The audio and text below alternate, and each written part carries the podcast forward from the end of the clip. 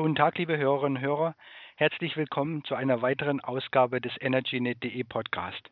Ich bin Andreas Kühl und begrüße Sie recht herzlich zur 34. Ausgabe. Im Rahmen der Aktionswoche Berlin spart Energie und der Beteiligung der Energieblogger als Medienpartner sind diese Woche energiesparende Gebäude mein Schwerpunktthema. Ich war schon bei einer Thementour zur Besichtigung von sanierten Gebäuden und weitere werden da auch noch folgen, sowie die Berichte dazu. Das Thema Wärme und damit die Heizkosten möchte ich nicht nur aus der technischen Sicht oder der politischen Sicht beleuchten, sondern auch aus der Sicht des Anwenders, des Nutzers. Und hier stehen vor allem die Mieter im Vordergrund.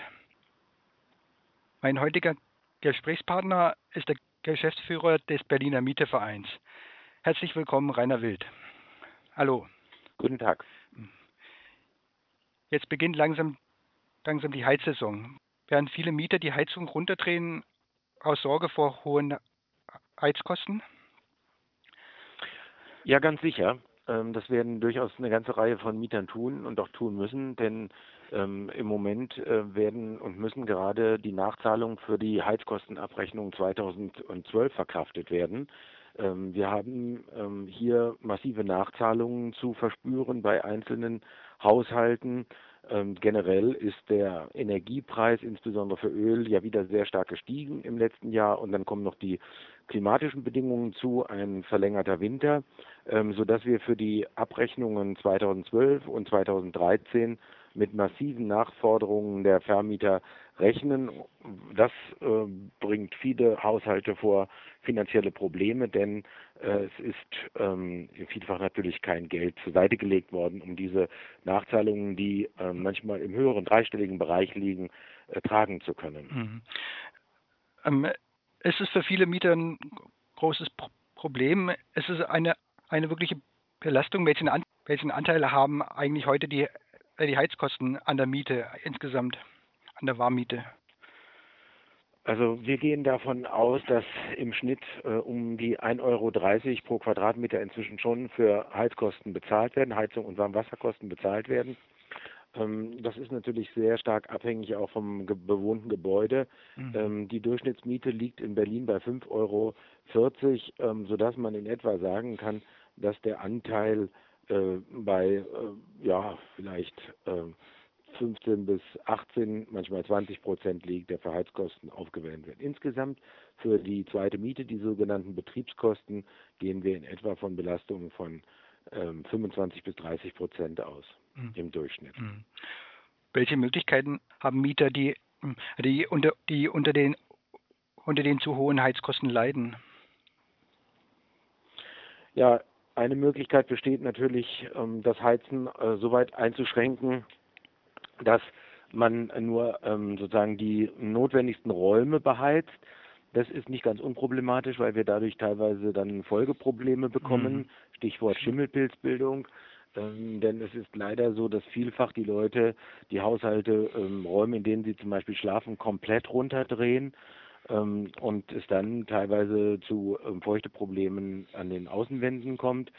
Ähm, wir haben insbesondere bei alten Menschen ähm, die Situation, die dann teilweise noch etwas größeren Wohnungen wohnen, weil Ehepartner verstorben ist zum Beispiel, ähm, dass das ähm, dann ähm, ähm, schon auch durchaus zu massiven äh, Schwierigkeiten auch gesundheitlicher Art führt, weil die Menschen in zu kalten Wohnungen äh, wohnen. Ähm, viele, gerade ältere Menschen, scheuen sich ja, entsprechende Hilfen in Anspruch zu nehmen. Hinzu kommt, ähm, dass das Wohngeld beispielsweise im Moment keine Heizkostenkomponente mehr hat. Da wird also nur die Bruttokaltmiete übernommen. Die, Heizko die Heizkosten spielen keine Rolle. Ähm, das bedauern wir sehr. Das hat die ähm, Vorgänger-Bundesregierung ähm, beziehungsweise die in der letzten Legislaturperiode bestehende ähm, CDU, CSU und FDP-Regierung wieder gekappt. Das ist ein Problem. Ähm, aber man muss natürlich auch sagen, dass ähm, der Großteil der Haushalte, die in Berlin auf Transfer angewiesen sind, ALG 2 bekommen. Ähm, hier ist ähm, Gott sei Dank eine Kostenübernahme bei den Heizkosten im Wesentlichen gewährleistet. Ähm, was äh, Mietern in der Regel nicht zusteht, ist ähm, sozusagen die äh, Verbesserung der energetischen Situation der Wohnung. Ähm, das ist in der Hoheitsmacht des Vermieters und auch Anregungen kann man nur äh, überbringen, aber man hat keinen Anspruch darauf, äh, zum Beispiel ähm, Vorkehrungen zu treffen, dass gebäudeseits der Energieverbrauch gesenkt wird. Mhm. Ähm, was wird in der Aktionswoche angeboten vom Mieteverein? Der Berliner Mieterverein bietet ähm, Beratungen an. Das ist ja unser ähm, Gebiet. Wir bieten Heizkosten äh, an. Wir bieten sogenannte Heizchecks an, in denen äh, überprüft wird, wie das Verhältnis der ähm, des Energieverbrauchs des einzelnen Mieters zum Gesamtgebäude ähm, ist und wir bieten auch allgemeine Energieberatungen an, um grundsätzlich ähm, Tipps zu geben, wie man ähm, die Heizkosten und den Energieverbrauch äh, senken kann. Mhm. Kommen wir jetzt mal, Sie hat, hatten Sie ja schon angesprochen, dass äh, zum Thema energetische Sanierung von Gebäuden. Der Deutsche Mieterbund tritt immer wieder sehr offensiv für mehr Sanierungen auf, aber mit einer Betonung auf eine Drittelung der Kosten zwischen Vermieter, Staat und Mieter. Äh, wie, wie, wie, sieht die Kostenaufteilung heute aus? Wie wichtig ist diese, dieses Thema dann bei Sanierungen? Ja, die äh, Finanzierung der energetischen Gebäudesanierung äh, hat ja zwei Seiten. Das eine ist, ähm, dass der Gebäudeeigentümer eine Vorfinanzierung vornimmt und die Refinanzierung dieser Maßnahme erfolgt durch den Mieter. Also äh, der Gebäudeeigentümer kann, ob oder mit oder ohne Kredit, das ist jetzt ganz von den individuellen Verhältnissen des jeweiligen Eigentümers abhängig, die Maßnahme durchführen. Die gesetzlichen äh, Vorkehrungen sind im Grunde da. Er kann öffentliche Fördermittel ähm, noch in Anspruch nehmen, zum Beispiel KfW-Kredite, ähm, wenn das ähm, gewünscht wird. Aber die Kosten für diese Maßnahmen werden am Ende vom Mieter vollständig bezahlt, weil äh, das Mietrecht dieses so vorsieht. 11 Prozent der Investitionskosten können auf die Miete pro Jahr umgelegt werden. Ähm, dieser Betrag bleibt dauerhaft in der Miete enthalten. Und äh, er ist zu reduzieren natürlich für mögliche Instandhaltungen, die im Prinzip erforderlich gewesen wären, ähm, die also der Vermieter hiermit ausgleicht mit dieser Maßnahme. Beispiel, die Fassade ist äh, heruntergekommen, der Gebäudeeigentümer nimmt eine Fassadendämmung vor, ähm, dann muss natürlich ähm, berücksichtigt werden, dass er die Fassade hätte sowieso streichen müssen. Ähm, sowas muss dann in Abzug gebracht werden, ebenso wie die öffentliche Förderung, die er gegebenenfalls in Anspruch nimmt. Und das, der Rest kann auf die Miete umgelegt werden und die Belastungen daraus sind ähm, nicht unerheblich. Ähm, wir haben in einer Studie des Mietervereins festgestellt, dass im Schnitt die Mieterhöhung nach diesen Maßnahmen bei 1,70 Euro pro Quadratmeter liegt. Ähm, allerdings ist der Anteil für energetische Maßnahmen bei ungefähr 1,40 Euro. Davon sind abzuziehen letztendlich die theoretisch eingesparten Heizkosten, die im Schnitt so bei 45 Cent liegen, ähm, sodass eine Mehrbelastung in etwa von 1 Euro netto im Durchschnitt für die Berliner Mieter bei der ganzen Geschichte rauskommt. Das Problem ist aber, dass das Durchschnittswerte sind, während die ähm, Einzelfälle natürlich ähm, ganz problematisch sein können, denn ähm, energetische Gebäudesanierung ist inzwischen zu einem dicken Geschäft geworden. Ähm, die Preise, ähm, die Baupreise steigen und der Vermieter benutzt dies auch, um ähm, am Wohnungsmarkt höhere Mieten zu platzieren. Ähm, es ist sozusagen eine Geschäftsquelle ähm, und ähm, das wird leider vielfach auch dazu benutzt, dann die Mieter aus der Wohnung zu treiben. Es ist ja so, dass im Moment bei Neuvermietungen ein relativ hoher Mietsprung realisiert werden kann, mhm. weil wir unter Wohnungsknappheit leiden. Und das wird natürlich auch deshalb benutzt, um Mieter aus der Wohnung zu treiben. Wir haben teilweise Ankündigungen, die eine Verdoppelung, wir haben sogar schon Vervierfachung mhm. von Mieten äh, gehabt als Ankündigung und nicht alle Mieter sind ähm, rechtlich abgesichert oder lassen sich beraten, sodass leider auch ein nicht unerheblicher Teil ähm, dann im Rahmen dieser Maßnahmen verdrängt werden und sich eine Bleibe, eine andere Bleibe suchen müssen. Ähm, hat man da irgendwelche Möglichkeiten, dem, dem entgegenzuwirken? Oder ist das Nun, zunächst mal muss man Markt als Mieter natürlich ähm, prüfen, ob diese Ankündigungen äh, denn überhaupt zu einer Duldungsverpflichtung für den Mieter führen. Der Mieter kann Härtegründe einwenden. Gegen die Mieterhöhung kann er durchaus auch seine finanzielle Situation einwenden, allerdings nur für den Fall, dass, es, äh, dass die Baumaßnahme mehr als allgemein üblich ist. Eine allgemein übliche Maßnahme müsste er also auf jeden Fall dulden. Ähm, Beispiel, also wenn eine Wohnung noch keine Zentralheizung hat, ähm, dann muss er immer, also weil, zum Beispiel eine Gasetagenheizung oder so, dann müsste er immer ähm, diese Maßnahme auch dulden. Ähm, und dann kann er ähm, die finanziellen Gründe auch nicht geltend machen. Das geht eben nur bei Maßnahmen, die mehr als allgemein üblich sind. Nehmen wir an, es wird eine Wärmerückgewinnung in einer Wohnung eingebaut, was immer mehr der Fall ist. Da wird man sicher davon ausgehen können, dass das, das, ist, dass das keine Verpflichtung nach der Energieeinsparverordnung ist. Mhm. Der Vermieter also zu einer solchen Maßnahme nicht verpflichtet ist und was auch nicht allgemein üblich ist. Hier könnten also, also finanzielle Gründe ähm, eine Rolle spielen. Ich war ich war im Rahmen, de, im Rahmen der Aktionswoche Berlin spart Energie gestern bei einer, einer interessanten Themen, Thementour zur Sanierung von Wohnungen dabei. Der Bauherr war, war eine Wohnungsgenossenschaft aus Charlottenburg und konnte die umfangreichen Sanierungen, das vollständige Sanierungen teilweise von, dem, von den Gebäuden, nahezu Barmiete neutral und zur Zufriedenheit der Mieter durchführen. Ist das eine, eine Ausnahme oder ja, das ist eine Ausnahme. Ähm, Genossenschaften äh, sind ja durchaus ähm, auch bestimmten Zielen verpflichtet, die in ihren genossenschaftlichen Satzungen festgehalten sind. Die Genossen, ähm, sprich Mieter, sind ja Miteigentümer des Unternehmens. Die Genossenschaften haben ähm, vielfach im Westteil der Stadt ähm, ein vergleichsweise ähm, vernünftiges Vermögen anlegen können, welches jetzt für die Sanierung, energetische Sanierung verwendet wird. Die meisten Genossenschaften bauen nicht neu. Ähm, sie können also ihr gesammeltes Kapital aus den Mieten ähm, in die ähm, energetische Gebäudesanierung stecken. Sie müssen auch nicht irgendwelche Erwerbskosten tragen, denn ihnen gehören die Grundstücke meist schon seit vielen Jahrzehnten, mhm.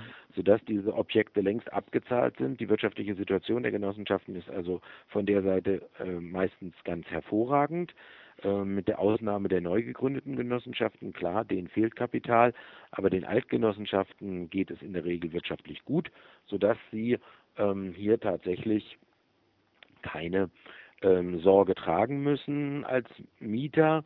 Ähm, die äh, Unternehmen können deswegen ähm, auch hier eine Modernisierung durchführen, die sich ähm, sozial abfedern lässt, äh, wo zum Beispiel ähm, die Mehrkosten für die Miete ab, aufgefangen werden durch ähm, die eingesparten Heizkosten ähm, oder ja durch die eingesparten Heizkosten. Mhm. Ja, das war da auch, auch so die, die Miet Steigerung war nur sehr gering, also nicht mal ein Euro auf der, auf der Kaltmiete und, und, und die Einsparungen waren in dem ähnlichen Bereich, also hat sich wirklich sehr gut gedeckt.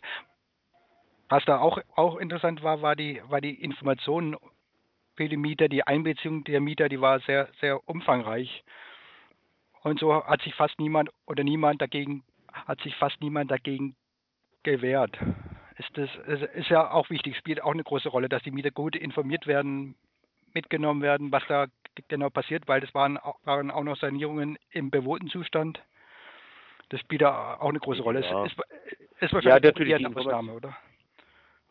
Ähm, das äh, Objekt ist sicher ähm, eher eine Ausnahme, also nicht unbedingt eine Ausnahme für Genossenschaften, aber eine Ausnahme generell, zweifelsohne.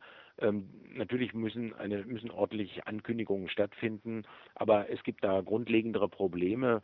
Zum Beispiel wird in der Regel die die eingesparten Heizkosten in der Regel falsch angegeben.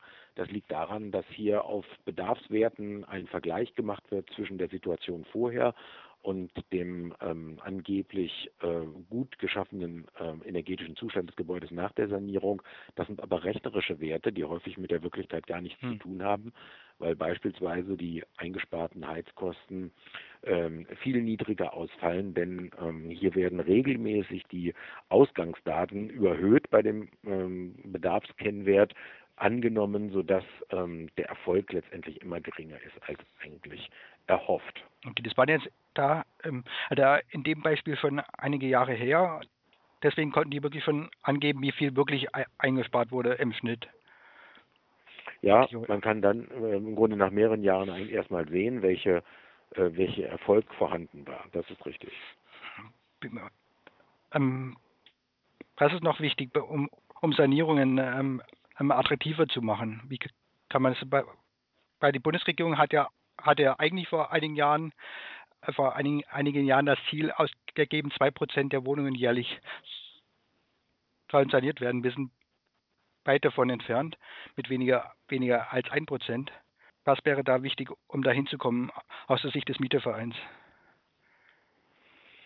Das ist ein schwieriges Thema. Eine zusätzliche Modernisierungsrate würde natürlich auch bedeuten, dass die Wohnkostenbelastung steigt. Deswegen sind wir der Auffassung, dass man die energetische Gebäudesanierung mit einem klaren sozialen Konzept vertreten muss. Ähm, wir gehen nicht davon aus, dass dies im jetzigen System des Mietrechts möglich ist. Deswegen schlägt der Deutsche Mieterbund und auch seine ihm angeschlossenen Landesverbände wie der Berliner Mieterverein eine Umstellung des Mietrechts vor. Wir gehen davon aus, dass es eines gewissen Investitionsanreizes bedarf in der energetischen Gebäudesanierung. Der fällt aber viel zu hoch aus mit der Umlagemöglichkeit von 11 Prozent der Investitionskosten.